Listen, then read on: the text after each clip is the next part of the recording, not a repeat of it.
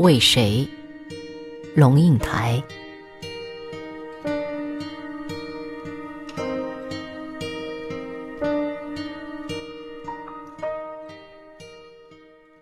我不懂得做菜，而且我把我的不懂得做菜归罪于我的出身。我是一个外省女孩，在台湾，外省其实就是难民的意思。外省难民家庭，在流离中失去了一切附着于土地的东西，包括农地、房舍、宗祠、庙宇，还有附着于土地的乡亲和对于生存其实很重要的社会网络。因为失去了这一切，所以难民家庭那做父母的。就把所有的希望孤注一掷地投在下一代的教育上头。他们仿佛发现了，只有教育是一条垂到井底的绳，下面的人可以攀着绳子爬出井来。所以，我这个难民的女儿，从小就不被要求做家事，吃完晚饭，筷子一丢。只要赶快潜回书桌，正襟危坐，摆出读书的姿态，妈妈就去洗碗了，爸爸就把留声机转小声了。背《古文观止》很重要，有米柴盐的事，母亲一肩挑。自己做了母亲，我却马上变成一个很能干的人。厨房特别大，所以是个多功能厅。孩子五颜六色的画贴满整面墙，因此厨房也是画廊。餐桌可以围八个人，是每天晚上的沙龙。另外的空间里，我放上一张红色的小矮桌，配四只红色的矮椅子，任谁踏进来都会觉得，诶。这不是白雪公主和七个小矮人的客厅吗？当我打鸡蛋、拌面粉、奶油、加砂糖发粉做蛋糕时，安德烈和菲利普就坐在那矮椅子上，围着矮桌上一团新鲜可爱的湿面团。他们要把面团捏成猪、牛、羊、马各种动物。蛋糕糊倒进模型。模型进入烤箱，拌面盆里留着一圈甜软黏腻的面糊，孩子们就抢着用小小的手指去挖，把巧克力糊绕满了手指，放进嘴里津津的吸，脸上也一片花糊。我变得很会有效率做菜，食谱的书。放在爬着常青藤的窗台上，长长一排。胡萝卜蛋糕的那一页都快磨破了，奶酪通心粉、意大利千层面那几页用的掉了下来。我可以在十分钟内给四个孩子，那是两个儿子加上他们不可分离的死党，端上颜色漂亮。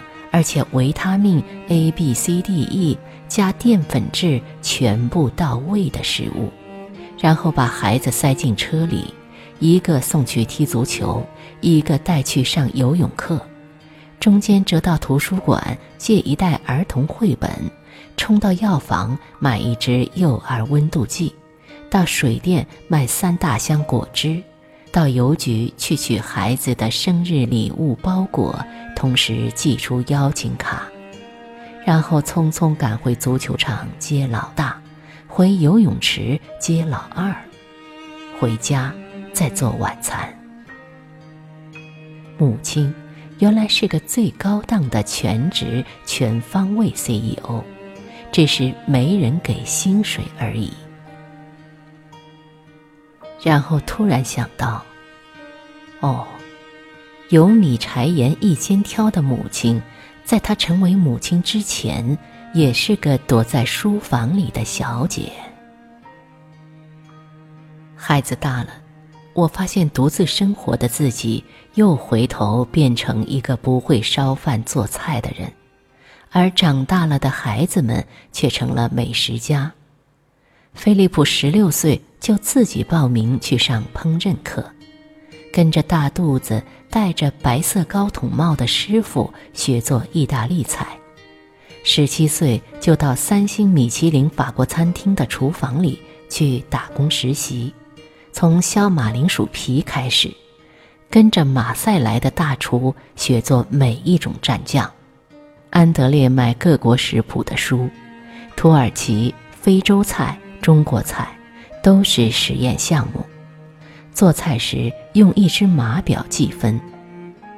什么菜配什么酒，什么酒吃什么肉，什么肉配什么香料，对两兄弟而言是正正经经的天下一等大事。我呢，有什么就吃什么，不吃也可以。一个鸡蛋多少钱，我说不上来。冰箱多半是空的。有一次为安德烈下面是泡面，加上一点青菜叶子。汤面端上桌时，安德烈吃了两口，突然说：“青菜哪里来的呀？”我没说话，他直追：“是上星期你买的色拉，对不对？”我点点头：“是的。”他放下筷子。一副哭笑不得的神情，说：“那已经不新鲜了呀，妈妈，你为什么还用呢？又是你们这一代人的习惯，对吧？”他不吃了。过了几天，安德烈突然说：“我们一起去买菜好吗？”母子二人到城里头国际食品最多的超市去买菜。安德烈很仔细地来来回回挑选东西，整整三个小时。回到家中，天都黑了。他要我这做妈的站在旁边看着，不准走开哦。他把顶级的澳洲牛排肉展开，放在一旁，然后把各种香料罐一样样从架上拿下来，一字排开，转了按钮。烤箱下层开始热，把盘子放进去保持温度。他把马铃薯洗干净，开始煮水，准备做新鲜的马铃薯泥。看得出，他心中有大布局，以一定的时间顺序再走好几个平行的程序，像一个乐团指挥，眼观八方，一环紧扣一环。